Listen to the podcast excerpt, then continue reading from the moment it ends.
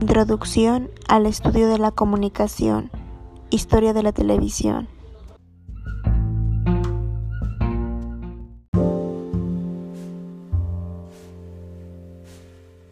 Historia de la televisión, televisión, televisor, tele o TV son términos con los que se le conoce a este equipo de transmisión de imagen. La TV ha representado la llegada de uno de los medios de comunicación masivos más importantes y trascendentes para la humanidad. En la historia de la televisión, la palabra televisión proviene de la composición de la palabra griega tele, distancia, y de latín vicio, visión, por lo que el término televisión hace referencia a los aspectos de transmisión y programación de estos equipos. Este término se le dio uso por primera vez en 1900 en el Congreso Internacional de Electricidad de París. Su historia comprende un periodo bastante amplio, desde finales del siglo XIX hasta 1935. En este periodo surgieron dos variantes principales, la televisión electrónica, cuya invención se le atribuye al investigador Vladimir Zworykin, y la televisión mecánica por John Beard. En esta época, la televisión, al ser una invención novedosa, captó la atención de muchos, principalmente la de investigadores de países tecnológicamente más desarrollados, que buscaba mejorar las características y capacidades técnicas que aportaban los modelos anteriores. En la historia de la televisión, la televisión mecánica fue el primer modelo funcional aportado por John Beard. Estaba basado en el disco de Nick Go, el cual permitía explotar una imagen por medio de un haz luminoso. Beard estuvo colaborando con Television Limited. Desafortunadamente para él, este sistema mecánico que implementó fue superado por el modelo que incorporaba un sistema electrónico, aun cuando desarrolló y mejoró su modelo de definición. Televisión electrónica. En la historia de la televisión, la creación de Vladimir Zworykin se fundamentó principalmente en el iconoscopio, que es un aparato con la capacidad de transmitir imágenes a través de señales electrónicas.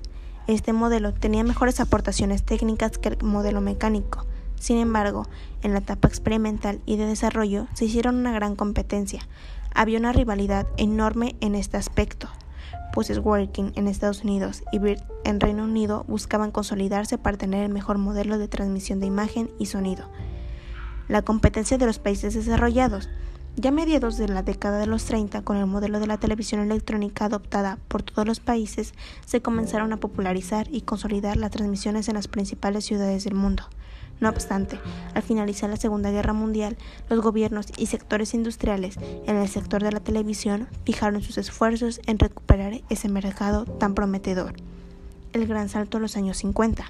De acuerdo con muchos analistas, esta década fue la que le dio avance considerable a la televisión y con ello un mayor desarrollo. Gracias a la regularización y expansión de este servicio, la población comenzó a popularizar este medio de información. Países como Brasil, México comenzaron a transmitir programación de manera más regular. Posteriormente le siguieron otros países como Venezuela, Argentina, España, Italia, entre otros más. Para principios de los 60, la cobertura en toda la nación era casi total y la producción de televisores se había incrementado de forma acelerada. La cobertura que tenían las emisoras en un principio era limitada, por lo que se tenía que confortar la transmisión de contenido a través de televisores en lugares públicos como bares, plazas o algún lugar dedicado a prestar un servicio de este tipo.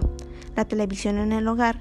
Debido a estas limitadas, los gobiernos y empresarios vieron la oportunidad de extender el crecimiento de este sector mediante la planificación y mejoramiento a la infraestructura de las redes de comunicación.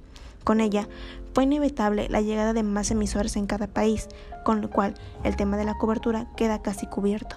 Gracias a esto, la creación de emisoras se incrementó, la industria de la producción aumentó su demanda y llegaron nuevos fabricantes para competir en un mercado prometedor. Actualmente, la mayoría de los hogares tienen un televisor, aunque los propósitos han cambiado y un poco. La televisión hoy en día representa un medio informativo y de distracción principalmente. Con la llegada de nuevas tecnologías, se han creado mejores y más novedosos modelos que son más funcionales, prácticos y adaptados a las demandas.